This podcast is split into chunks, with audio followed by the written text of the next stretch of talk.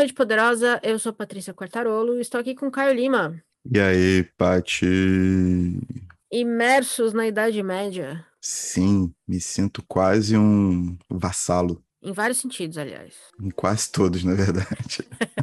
É, no episódio de hoje, a gente vai falar sobre a segunda parte do Outono da Idade Média, que é o livro que nós estamos lendo para nossa primeira série exclusiva para assinantes aqui no podcast. O livro é do historiador e linguista holandês Johan Huizinga. Originalmente foi publicado em 1919, escrito durante a Primeira Guerra Mundial. Aqui no Brasil saiu quase 100 anos depois, 2010, pela finada Kozak Naif, e em 2021 pela Pinguim Companhia. Foi traduzido por Francis Petra Jansen. Já cobrimos a primeira parte, que a gente fez do capítulo 1 ao 7, e hoje a gente vai discutir especificamente os capítulos 8 a 14. Então, se você estiver lendo junto com a gente, é isso que a gente vai falar aqui hoje, que é basicamente o quê? Amor, morte e religião. Três coisas maravilhosas, mais ou menos. Quase o enredo de uma novela da Record. Ah, esse livro tá bem nessa onda de, de novelão em alguns momentos, não tá não? Tá sim, bastante. Um adendo só à questão das edições, como o nosso querido ouvinte lembrou, também tem a edição da editora da família cristã, Verdade. Que saiu nos últimos anos também. É uma editora muito menor, obviamente, mas tá valendo a leitura se você conseguir achá-lo a um preço justo. É verdade. Mas eu acho que essa parte específica, essa segunda parte, tem uma coisa que você falou no primeiro episódio que ficou vindo na minha cabeça o tempo todo. Nessa segunda parte, eu acho que foi mais importante aqui ainda, que é que são as imagens. A questão da- do amor e da morte,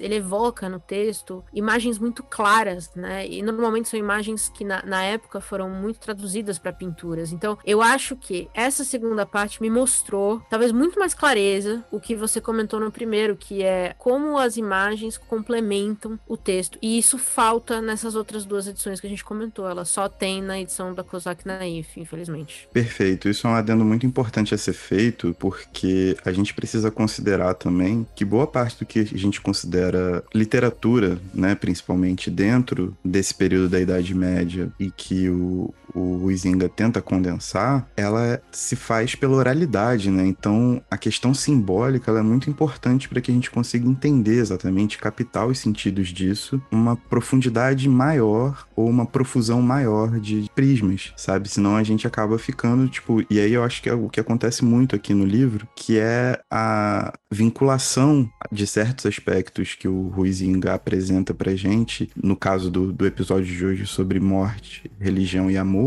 a certos autores muito específicos que ele acabou consultando. E às vezes é muito difícil você conseguir traduzir essas imagens através desses escritos que ele pegava. Fica uma coisa muito repetitiva, uma coisa muito empolada, muito quebrada. E as imagens ajudam demais. Tipo, demais mesmo. É, eu senti muito isso. Eu acho que ainda mais a parte da morte, né? Porque o uso de cor para mostrar a ausência de vida foi muito, é muito forte. Então acho que eu, eu, o tempo todo que eu tava lendo, eu lembrei que você comentou isso. Eu falei, é, aqui é isso mesmo. Eu acho que aqui realmente é, provou isso para mim. Mas vamos falar de coisa boa, mais ou menos, né? Vamos falar de coisa boa, mais ou menos. Vamos falar de amor, vamos falar de aí, de gente feliz, pancadão. Tem um pouquinho Oh. de tudo aqui, né? O amor, né, cara? O amor é, é fogo que arde sem se ver, né? Inédito, hein? Não sei como você criou isso aí do nada. Eu sou um Porra, poeta, ninguém Patrícia. fala aí, pô. Eu sou um poeta. Incrível. Po- poeta você é, publicado e tudo. Não, Agora, criar poesia assim do nada, realmente é, é poder. eu sou um poeta, né? Eu falar igual falou um, um- um grande poeta aí, que eu não vou revelar o nome, que eu não quero confusões, mas na asepsia da palavra. Uau, O maluco meteu um termo eugenista pra falar que é poeta. uau meu Deus do céu. Meu Faz do parte, faz parte. Mas falando sobre o amor, falando sobre coisas sérias nesse programa, que é o que a gente se propõe a fazer aqui, e não Uhum. disparar indiretas aos outros, mesmo que a gente não revele os nomes, Nunca. eu acho que nos capítulos 8 e 9, que é o que basicamente conversam sobre o amor, existe um- uma questão dual que é muito forte, né? Que primeiro é a representação de um amor pastoral, né? É um amor que se faz a partir de um, de um conjunto de normas éticas e morais e comportamentais da sociedade. E nisso ele vincula muito, até de uma maneira um pouco surpreendente, a imagem da mulher e a, a falta de, de escolha, né? De, de como ela deveria se comportar dentro uhum. de uma relação matrimonial. Ele liga muito isso à instituição casamento, obviamente. Tenta trazer isso também muito para um lado poético da coisa, né? Sobre uma vida regrada, simples, correta, que manifestaria a partir desse amor todos esses dogmas e uma certa purificação. E ao mesmo tempo, ele também traz uma coisa muito interessante, que é a questão de da galera fazer um proibidão mesmo, né? Da galera zoar essa parte do amor e introduzir a, as questões, entre aspas, carnais, as questões mais, entre aspas, de novo, sujas do amor, né? As coisas mais viscerais, dentro de contextos inapropriados, vamos dizer assim, né? Principalmente em contextos bíblicos. Então, usar as marcas da fé como caminhos para poder proferir algo que seria blasfemo. Então, ficou muito engraçado esse joguete e uma observação inicial que para mim ela é muito interessante e que esse livro está servindo bastante para trazer é justamente sobre como a gente meio que deifica o passado, né, e higieniza o passado para ficar criticando o presente, né? Talvez o funk hoje, por exemplo, né, que tem letras muito explícitas, o brega funk, o pagodão e outros ritmos muito populares que falam muito abertamente sobre sexo, sobre o corpo, eles são muito criminalizados por uma visão às vezes muito religiosa também. Se usa a desculpa de que no passado essas coisas eram completamente proibidas e quando a gente volta para o século 14, a gente vê que as pessoas faziam versinhos colocando Jesus em posições muito desagradáveis para um deus, sacou? Não para um deus grego, né? Para um deus cristão, obviamente. É, deuses gregos viviam na Esbórnia, né? A gente tá putaria mesmo. É, mas eu acho que uma coisa que esse livro tem me mostrado muito, primeiro, né? A religião perpassa todos os assuntos, né? A gente não conseguiu ainda falar de um assunto sem trazer religião. Então sempre foi ali um ponto muito básico. Mas basicamente, quando eu terminei essa, essa segunda parte, eu falei assim: bom, basicamente o que ele tá dizendo aqui é: se existe alguma coisa, o ser humano corrompe. Porque até a morte é a mesma coisa, né? Existe uma dualidade da morte também. Então, ele começa falando aqui que, poxa, o amor é a busca pela beleza. E a gente pensa assim, pô, não tem tempo em que o mundo. Né, havia muita guerra, porque também, também tinha uma questão de breza na guerra, havia muita morte, havia muito sangue. E aí, então, o amor, você, você optar pelo amor era você buscar beleza. Tem uma parte que ele fala assim que escolher o amor era significava que você não tinha desistido da felicidade. É muito bonito, é muito bonito. Mas aí você vira a página e fala, mas o erótico. então, assim, é, primeiro, o amor não existe sem o erótico, a gente sabe. Mas o que acontecia na época era, como a religião perpassava tudo, o que eu entendo é, as pessoas usaram o que elas tinham na mão e, e no dia a dia e corromperam, basicamente. Então, o erótico virou, virou o erótico cristão, basicamente, né? Virou, eles usaram o que eles conheciam da Bíblia para trazer também essa outra parte do amor que não se falava muito, que era o o tabu, né? Quebrando o tabu, basicamente, já na Idade Média. Nossa, tá aí uma página que a gente podia criar, né? Quebrando o tabu na Idade Média. Nossa, que sim. Sucesso. Com vários tweets de hoje, inclusive. Exatamente. Exatamente. Ruizinga rebatendo, tipo, altos políticos conservadores e artistas conservadores também. Seria lindo. Completamente. Daria super. O que me faz perguntar aqui, é uma coisa que eu pensei muito nesse, nesse livro. Será que, com tudo isso que ele tá falando, eu, eu concordo 100% com você, acho que mostra que todo essa, esse conservadorismo sempre foi meio de meia tigela. E aí a pergunta real, existe conservadorismo real ou tudo é corrompido no final? Cara, então, eu acho que tudo isso, de uma certa feita, ele passa por uma organização social que, se você for medir a realidade de uma pessoa que vive sob esses dogmas, tipo, é muito difícil você encontrar alguém que siga a risca, sacou? A grande questão tá em qual é o tamanho do poder estabelecido para que você possa burlar isso. Então, tipo, é aquela parada de não é incomum em jogos palacianos, ele coloca aqui, inclusive, né? Em jogos palacianos, a instituição casamento seja acompanhada, uma bela fraude, né? De você ter, tipo, os, os cônjuges dormindo em quartos separados e o homem ter várias amantes e trazer amantes para o palácio e ter anexos do palácio em que moram suas amantes e que ele vai visitar. Isso é muito aberto para a corte toda. Só que o jogo da coisa é diferente, é totalmente diferente, né? A forma como eles expõem essa farsa, essa, essa instituição do casamento ao público em geral, à igreja como instituição a outras, outros reinos, etc., é uma coisa completamente deificada, uma coisa completamente sagrada, né? Sacra e formal, né? Então, existe essa questão, e aí eu acho que é o, o, o livro, ele, nesse ponto, o Ruizinho constrói muito bem, que esses excessos vão dando forma à própria destruição de uma época para a construção de outra, né? É uma transição. Então, na época que ele tá falando sobre isso, é exatamente a época em que esses exageros de demonstração ficam cada vez mais evidentes, o que torna tudo ainda muito mais bizarro, né? Muito mais colorido. É aquela parada do contraste que eu falei no primeiro capítulo, tipo, parece que você colocou o contraste da TV no 100 e a parada tá queimando no seu olho. Aí você sabe que, tipo assim, não vai durar muito tempo mais. Então tem essa, essa parada mesmo de, tipo, esse conservadorismo, ele só vai até o. Ele vai ser real até o ponto que você pode manipular, tá ligado? Para mim é, para mim é isso. É, eu, eu, também pensei muito que a gente tende a buscar o espaço para corromper aquilo que a gente não vai alcançar, entendeu? Então, por exemplo, eu vou, eu vou só ler um trecho se eu puder rapidinho, que foi o meu um choque no primeiro capítulo dessa parte, que é havia ainda um outro terreno especialmente apreciado para formular as questões eróticas, a igreja. Aí eu escrevi do lado, que? Tipo, maiúsculo e comecei a rir. Na hora que eu li isso, eu comecei a rir. Eu falei, o que, que a igreja tá fazendo junto na, na mesma frase de erótico? Mas aí, à medida que eu li, eu, fui, eu acho que tem uma questão assim que é. Ele deixa muito claro nos, nos capítulos anteriores que existia um ideal de vida, né? Um ideal de luxo, um ideal de costume, um ideal de tudo. Existia esse ideal. E a gente sabia também que existia um povão que não ia nunca chegar nesse ideal porque existiam as barreiras. Mesmo as barreiras de nobreza ali. Você tinha que ganhar títulos ou comprar títulos. Então, o cara que ali, o agricultorzinho ali do dia a dia, não ia ter essa, essa possibilidade. Ele não conseguiria. E eu fico pensando que, já sabendo disso, já vendo que o mundo foi criado de uma maneira que certas barreiras nunca vão ser demolidas, se as pessoas já não buscam corromper o que dizem que é o ideal, sabe? Se já não é um, uma, um ânsia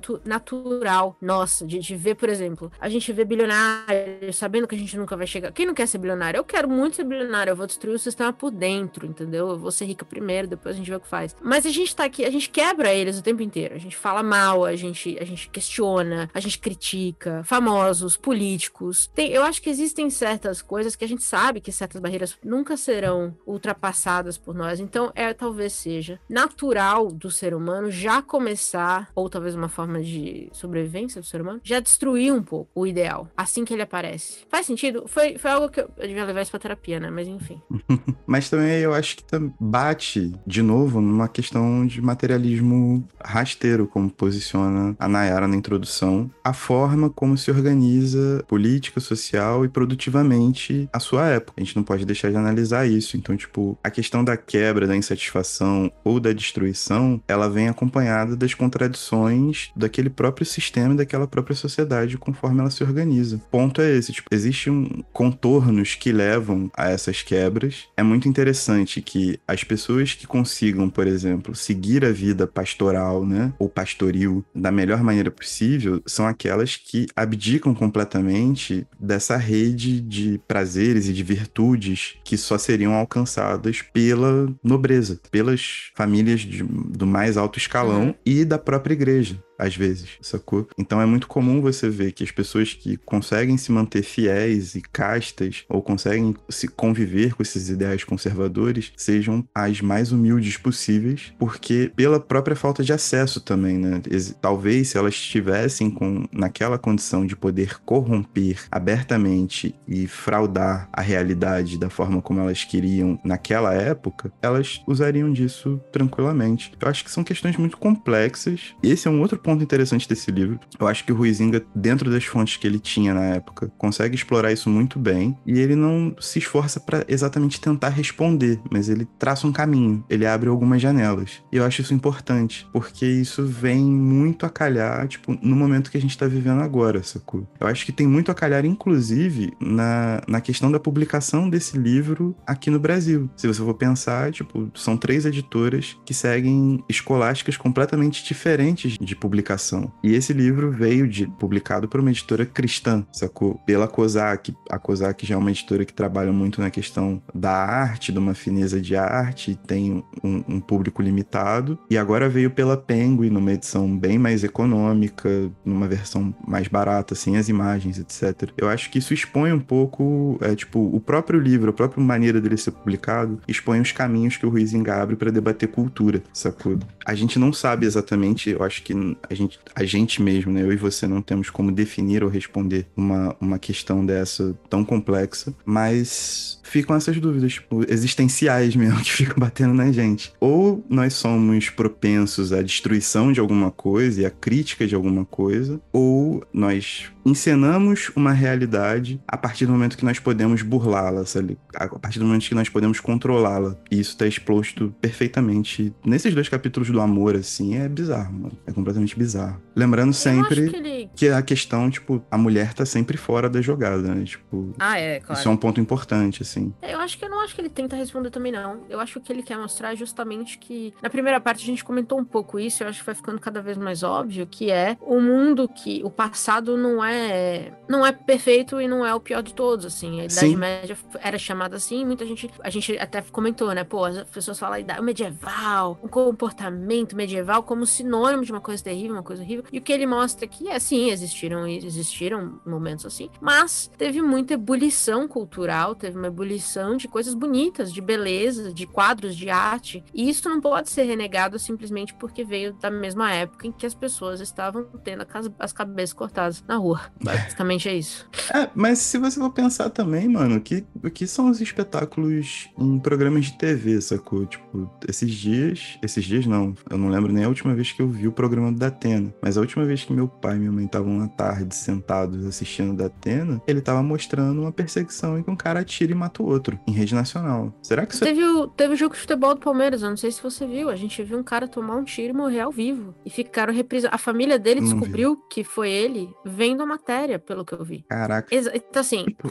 é a Idade Média. É um absurdo. Exato. E aí eu acho que indo pra cena cultural, tava até comentando isso sobre The Boys no BO de julho. BO de julho. Que a super exploração da violência, sacou? Tipo, as séries estão cada vez mais explícitas em relação a formas de violência. E é muito comum as pessoas se empolgarem com cabeças arrancadas, com braços cortados, a partir do momento que elas reconhecem que aquilo ali é uma peça de ficção. Mas quando a gente leva isso pra realidade de um programa como o do Datena, por exemplo, as pessoas se ficam empolgadas e torcem e se manifestam de maneira efusiva numa situação real. Tipo, você está vendo uma pessoa sendo agredida, sendo baleada, sendo perseguida em rede nacional. E aquilo comove tanto quanto um patíbulo, sabe qual é? Eu não sei, assim, existem diferenças óbvias, né? A gente não pode cometer um, um anacronismo, cometer um erro de julgamento de que a história é, uma, é, um, é um ciclo, não é? Cada época da história é feita das suas próprias contradições, de suas próprias recorrências e fatos, porém não é incomum, tá ligado? Não, a gente consegue assemelhar essas questões culturais de uma maneira muito forte. É até meio bizarro, assim. Fico, esse livro tá me colocando muito para refletir sobre isso, sobre como captar o espírito do tempo, né, espírito do seu tempo, conseguir ler o seu tempo, é uma tarefa muito mais sensível e muito mais complicada do que aparenta ser. E isso tá me fazendo deixar de seguir um monte de gente que eu tô achando um bando de, de arrombado hoje em dia, sacou? Mesmo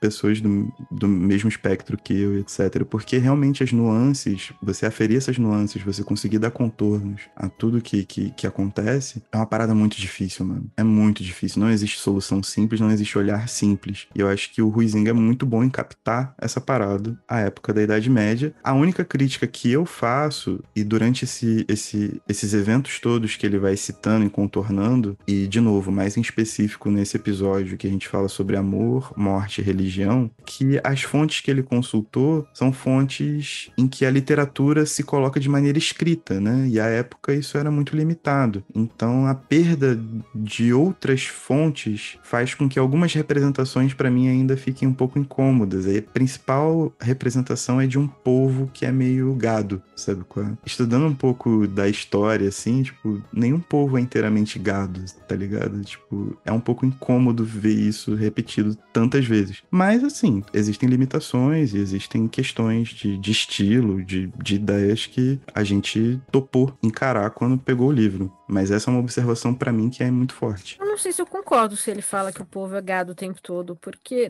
ele tá colocando essa dualidade, acho que justamente para expor que ah, existia o ideal e existia a corrupção do ideal. E do jeito que você falou da violência hoje, também é a mesma coisa com o amor, a pornografia. Sim. É, então, eu acho que, por exemplo, tem um trecho em que ele fala aqui que, sem sombra de dúvidas, no período final da Idade Média, há uma forte tendência para ridicularizar a devoção e os devotos. Então, Sim. ele fala o tempo todo dos dois lados, que é existir o ideal, muitas vezes imposto pela nobreza e pela igreja, mas existe a corrupção desse ideal em algum nível. Então eu não vejo isso como povo sendo gado, eu vejo isso como povo, é isso, como não alcançará o ideal, eu faço o que eu quiser, ou eu falo o que eu quiser, porque na verdade eles não faziam, né? Eles talvez só falavam, não sei, só, é, só é liam, enfim.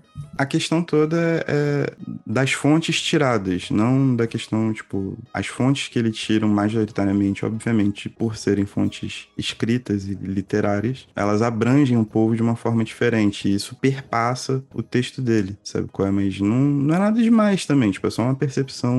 Mais uma vez, né? Eu sou chato pra caralho. Acho que é uma interpretação, mas não sei se é a Sacou. única, esse é meu ponto. Porque ele também coloca a opinião dele, né? Então, é, exato. Então ele também analisa. E aí, lembrando, eu fui pesquisar isso porque eu tava pensando sobre disponibilidade de, de coisas a pesquisar. E aí eu vi que, por exemplo, a, a imprensa do Gutenberg foi criada em, em 1440, por volta dessa época. E, mas assim, não existia um boom, né, de, de produção porque era caro, era caríssimo então, não era qualquer um que ia fazer uma, uma autopublicação, né? Não existia. Então, realmente, acho que mesmo se quisesse, existia uma limitação técnica, talvez, de, de do que sobrou, do que veio de lá para cá, sabe? Sim, perfeito. Talvez. Ah, principalmente a época que ele escreveu, em 1919. Tipo, em 103 é, anos, milhares de fontes foram reveladas aí no meio do caminho. Né? Incontáveis, não tem nem que. Fora o que foi destruído, né? Perfeito, exato. Ainda tem isso deprimente. A parte da morte eu acho que é uma parte muito legal. A parte que, na verdade, é a minha preferida. Eu gosto demais. Macabro, terrível. Um Edgar Allan Poe ali se formando. E eu achei, na verdade, até agora, a parte mais divertida. Porque você li e falou assim, gente, é óbvio que o povo ia, ia criar uma versão da morte que era completamente absurda, completamente antissacra. É óbvio que eles iam. Se os caras colocaram erotismo na igreja, você acha, não é mesmo? Que não iam criar uma versão da morte que era completamente absurda. Eu gostei muito dessa parte, mas por outro lado, não me, não me deu tanto que pensar, quanto a pensar, quanto a parte do amor, sabe? É Achei por... um pouco mais óbvio, talvez. É porque eu acho que essa parte do amor, como ela é a, primeira parte em que a gente trabalha basicamente a idealização de mundos, né? Idealizações de mundos diferentes, uma idealização e uma anti-idealização, acaba que o jogo já tá meio que a morte segue pelo mesmo caminho, a religião segue um caminho um pouco parecido também. Então, como o jogo já tá revelado lado, a gente meio que se diverte. E é muito maneiro ver que, pô, vários traços do que é o, o romântico, tá ligado? Vários traços do que é o, o, o, gótico que vieram, sei lá, 300 anos depois, 400 anos depois, já estão sendo operados, né? Já estão em execução nessa época nas imagens de morte, assim. É muito interessante como existe esse resgate muito profundo numa época em que, é como você acabou de comentar, tipo, as fontes e as consultas elas eram muito mais escassas do que hoje, obviamente. Essa para mim é uma parte que é muito imagética, sacou? Acho que você tem que ver para conseguir conferir 100%. na íntegra assim aquilo que a gente tá falando, tipo, pesquisar umas imagens ou tentar puxar, tipo, alguns trechos do, do livro da, da Kozak pela internet, alguma coisa assim, porque vão facilitar muito a compreensão, inclusive do que a gente tá falando aqui. É tudo muito vistoso, muito colorido, muito bonito e muito conceitual, sacou? É, você ter tempo. E aí eu acho que é uma parte que talvez a modernidade não conseguiu criar tão bem, mano. Que é você ter tempo para pensar na morte, tá ligado? Isso é uma parada que me botou pra pensar. O moderno, ele não consegue. Quer dizer, vários livros tratam sobre morte, pós-morte, etc. Mas o moderno, do começo do século XX, final do século XIX, começo do século XX, eu acho que ele não consegue pensar na morte de uma maneira tão profunda e tão sublime, por justamente não pensar no ócio, tá ligado? Porque aquela época era uma época de ócio, né? As pessoas tinham tempo para pensar nas coisas. Isso é muito bizarro. Verdade. A nossa, a nossa época, até mesmo a, a arte, né? O nível de, de detalhe, o nível de. É muito doido você ver quando os quadros, eu concordo 100%. Acho que ver, ver as imagens aqui faz, nessa parte faz uma diferença muito grande. Mas aí você vai ver o nível de detalhe que esses quadros tinham, que devem ter levado, eu não imagino quanto tempo para serem feitos, ou, sabe, o nível de, de, de análise que deve ter sido feito. Quantas vezes aquela pessoa, o pintor, viu aquela imagem, imaginou aquela imagem. É muito bonito pensar nisso. E essa parte da morte e religião, que são as duas últimas dessa segunda parte que a gente tá falando aqui, elas são muito fortes na imagem justamente porque a religião usava muito isso, né, para controlar as pessoas. Então é, é, o Deus na cruz, é para você ver a dor, para você ver o sangue. Era muito. Bom, a igreja sempre foi, é, em grande parte, muito imagética, né? Acho que é. E aqui eu acho que fica mais claro ainda como eles usaram isso na narrativa que eles criaram. O que me pega nesse livro muito e o que me faz gostar muito desse livro é justamente que esse estudo cultural ele acaba se tornando algo muito abrangente. Mas eu lembrei muito de quando eu era adolescente, criança adolescente, e ficava acordado de madrugada e tinha o Fala que eu te escuto, sabe que qual é? medo. Mas sempre tinha umas paradas muito relacionadas, isso nos anos 90 era muito comum, cara. Não sei se você vai lembrar de fenômenos de possessão e fenômenos de pessoas que apresentavam as chagas de Cristo. Eu vou lembrar, cara, minha avó era da Universal, eu vi pessoalmente gente manifestando demônio, é, aspas, demônio. Era um negócio assustador quando eu era criança, eu tinha um pavor de ir na igreja por causa disso. Eu tinha muito medo. Sim, mas e são exatamente essas mesmas coisas que eram usadas em espetáculos da igreja para tentar convencer as pessoas dessa vida pastoril, dessa vida regrada, dessa vida religiosa que elas deveriam ter, tá ligado? Eram espetáculos públicos que as pessoas apareciam com as chagas de Cristo pintadas nas mãos, né?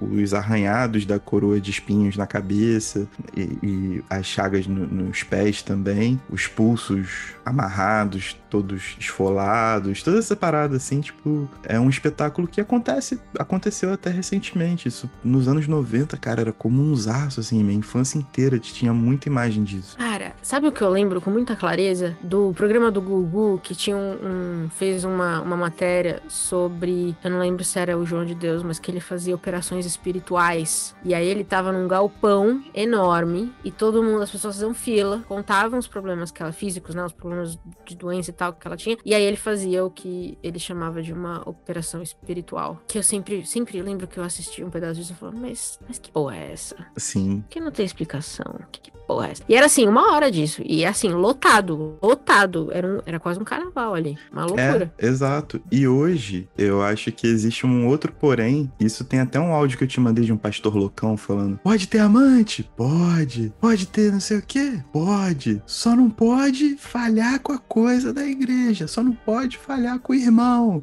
É. Isso aqui vai encerrar nosso, nesse, nosso episódio, então vocês vão ouvir ao final desse episódio aqui. Também existia essa parada de, tipo, esses espetáculos servirem para que os pecados fossem, de certa forma, normalizados e trazidos para a igreja é, ou para a instituição religiosa afim. Elas abriam concessões para tentar trazer, trazer os fiéis para perto, para tentar restituir algum sentido naquilo, naquele, naquele recorte social para manter o poder desperto, né? Você abrir essas concessões todas sobre o adultério, naquela época parecia ser inimaginável, mas a real é que rolava. Tipo, dentro dos palácios rolava, sacou? A vida como ela é, tipo, rolava, sabe qual é? As pessoas se embebedavam, se drogavam, cometiam crimes, assassinavam, roubavam, faziam uma série de situações. E a igreja, ela tinha que se colocar como um poder mediador dentro da comunidade. E para isso ela também abria as exceções e fazia espetáculos abrindo essas exceções. Ela abria as exceções e impunha outras. Era uma é tipo assim, é uma dinâmica muito muito complexa, mas muito presente pra gente até hoje. Eu acho que isso faz muito parte da nossa cultura, tipo, de como a gente enxerga o mundo ainda hoje, tá ligado? Isso é muito bizarro. Como a igreja também perpassa tudo, né? Assim, o que aconteceu é a gente corrompia no passado os ideais de amor e de morte. Eles seguem corrompidos e talvez cada vez mais, né? Mais extremos, como você comentou, acho que é muito verdade. A violência é cada vez mais violenta, é, o sexo é cada vez mais explícito e, e disponível e, e, a religião é cada vez. Eu acho que a religião também seguiu esse lado, né? Ela tá cada vez mais extrema. Acho que a gente vê isso hoje, que a gente mal fala do. Aqui ele falava muito dos católicos, hoje a gente mal fala de católicos, hoje a gente fala dos evangélicos, que é uma versão, em muitos aspectos, mais extrema do catolicismo também. Sim, mas é aquela parada, tipo, a fala desse pastor, ela explicita umas paradas muito fortes, assim. É, é muito engraçado, mas explicita umas paradas muito fortes. Porque, por exemplo, figuras como Crivella ou Malafaia, que tem milhares de processos por roubo, por estelionato, por N coisas, eles ainda assim podem pregar a palavra de Deus, tá ligado? Eles podem ter traído, podem ter roubado, matado, feito uma série de coisas, porque nesse sentido, corrupção é crime, né? Corrupção mata se você colocar a cadeia de coisas para que aquele dinheiro teria se distribuído. Você sim, roubou sim. de um hospital, pessoas não foram tratadas por causa do dinheiro que você roubou, então você é consequentemente responsável por aquelas mortes todas. Mas essas pessoas conseguiram subverter todo o sentido da igreja, abrir essas exceções para continuar impondo toda uma regulação moral muito forte. Em que mato sem cachorro é a sociedade ocidental, hein? Uma bagunça, realmente, é uma é? bagunça. No, no, primeira parte desse livro, eu, eu, me peguei pensando por que, que, o, que o Ruizinho escreveu, e acho que ele mesmo responde isso, né? Que era, ele queria trazer o, o outro lado do medieval. Nessa segunda parte, eu fiquei pensando o que gerou tanto interesse nesse livro 100 anos atrás. É, porque foi best-seller. Assim que ele foi publicado, virou um puta de um best-seller. E a gente tá falando de um mundo que vivia um pós-guerra. Então, o que, que, eu fiquei pensando, o que, que levou essas pessoas a terem interesse em ler sobre a Idade Média naquele momento do mundo, sabe? Eu, eu me peguei muito pensando isso. Se talvez era, foi uma via de escape de pensar, pô, será que existia uma época pior do que essa que a gente tá vendo agora? Sim. Sabe? A época dele, ela é uma época muito confusa e muito profusa em, em pensamento, né? E é a época dos nacionalismos, na real, assim, né? Tipo, os nacionalismos mais exacerbados. Até culminar no nazismo, que foi o pior, o pior uh, nacionalismo surgido para dentro da Europa, né? Não tô falando das questões coloniais. Ele tinha um intuito muito forte, tinha uma ideia muito forte de combater questão, essa questão reducionista de que uma época era dada por apenas por, por indicadores econômicos e, e, e sociais duros, né? Secos ali. E que o estudo da cultura ele é muito mais abrangente. Tanto que ele foi bastante criticado até por caras que meio que gostavam dele, né? Tipo Jacques Legoff, que é um dos historiadores e filósofos mais conhecidos do século XX, mais importantes. Tipo, gostava do Ruizinga, gostava do que ele falava, mas tinha sérias críticas ao, ao contorno cultural que ele dava. E assim, às vezes realmente parece que ele dá, um, dá uma rateada nessas questões econômicas e sociais, e ele tenta dar uma tangenciada nisso para colocar questões culturais mais proeminentes a ele à época. Mas a real é que é, eu acho que o que desperta o interesse e o encantamento dele pela Idade Média é a mesma coisa que desperta na gente a, a vontade de continuar fazendo essa série, tá ligado? Eu acho que nos estudos que ele fez à época, esse não é o primeiro livro dele, né? Isso é uma obra de maturidade dele, digamos assim. Ele estuda Idade Média, estudava e publicou muitas outras coisas por idade para a Idade Média. E a sua outra joia é o Homo Ludens, que fala em relação ao jogo, que uhum. é muito interessante também. É publicado aqui no Brasil pela Perspectiva, se eu não me engano. Essa questão, eu acho que ele viu justamente que a época dele na guerra, em como as coisas estavam funcionando, em muitos aspectos tinham a ver ou tinham algum tipo de conexão a crenças que se que perpassam, que perduram desde aquela época mesmo, mano é uma constituição contínua, tá ligado? As coisas não mudaram tanto assim. Tipo, elas mudaram bastante coisa, obviamente, mas sei lá, tipo, a instituição igreja, a Bíblia é um livro que tá aí há, há dois mil anos acompanhando a gente, ditando costumes, tá ligado? Ditando regramento pra vida da gente. Então, assim, alguma coisa tem a ver com a outra. E, e se você tá justificando que você tá iniciando uma guerra mundial por questões nacionais, por questões familiares, por questões religiosas, por exemplo, e alguma coisa tem suas semelhanças cruzadas, tá ligado? Aquela época, assim. Então, acho que acabou que ele foi meio nessa e isso para mim, é muito sensível durante a obra. Tipo, ele é muito encantado com aquilo que ele estuda. Às vezes encantado até demais, assim. Ele, é, ele também é bastante vaidoso na escrita dele. Eu acho que esse encantamento supera em muita coisa e explica muita coisa também. E justifica. Concordo. É um grande estudo que aquilo que a gente comentou, né? É um, é um grande clássico porque hoje a gente lê, ele explica o tempo em que ele, em que ele foi escrito, ele explica o tempo que ele estuda e ele explica o nosso tempo. É uma coisa muito louca. E prova de que, assim, no grande esquema das coisas, 100, 200, 300 anos é nada, né? No, no, no livro de história é uma página. Então acho que também tem um pouco disso, de nós estamos mais próximos de certos comportamentos que ele descreve aqui da Idade Média do que a gente imagina. Então, é, eu acho que também tem um pouco isso. Eu tô, eu tô ansiosa para a próxima parte. Seguimos nesse calhamaço. Exatamente, seguimos nesse calhamaço que nos reservou muitas surpresas para esse segundo episódio. E a expectativa só aumenta, cara. Tá, tá muito maneiro, real, assim. Difícil, em algumas partes difícil, em algumas partes chato. Tem mesmo. Tem mesmo. Mas tá muito maneiro. Tipo, no geral, assim, o aproveitamento é muito alto. Eu acho que o livro que faz você questionar tantas coisas é, é sempre positivo. Exato. E mesmo que existam algumas questões de discordância comuns, ele é, tipo, é aquela parada, né? Ele acaba se tornando incontornável. Eu acho que isso é muito maneiro. Existem coisas no acúmulo do tempo e das experiências e da produção é, acadêmica ou produção artística, algumas coisas são incontornáveis pra gente conseguir entender certos períodos, certos, certo tempo, certas situações. Eu acho que esse livro se coloca nessa situação, assim, não tenho, chegando, passando da metade dele agora, que foi o que a gente acabou de passar, eu acho que a gente pode dizer isso com certa segurança, assim, sem muito medo de errar.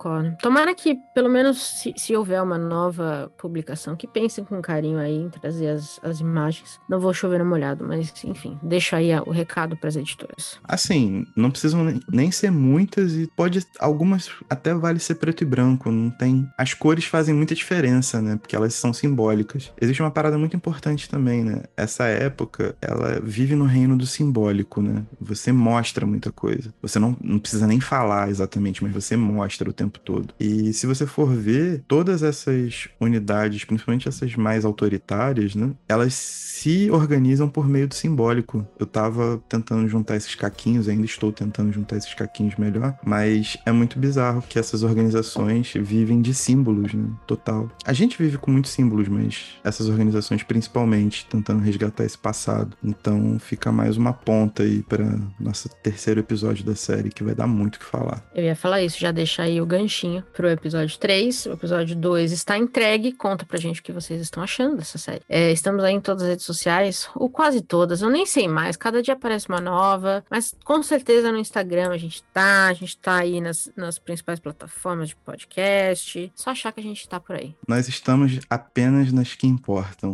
É isso. certo. pois muito bem. Temos o episódio? Temos o episódio. E tchau. Tchau.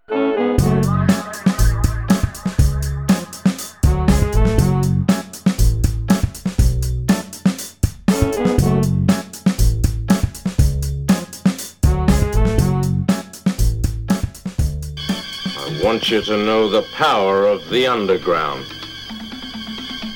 We'll fight alone, just as we used to do in those days. All right. Fight just like we used to do.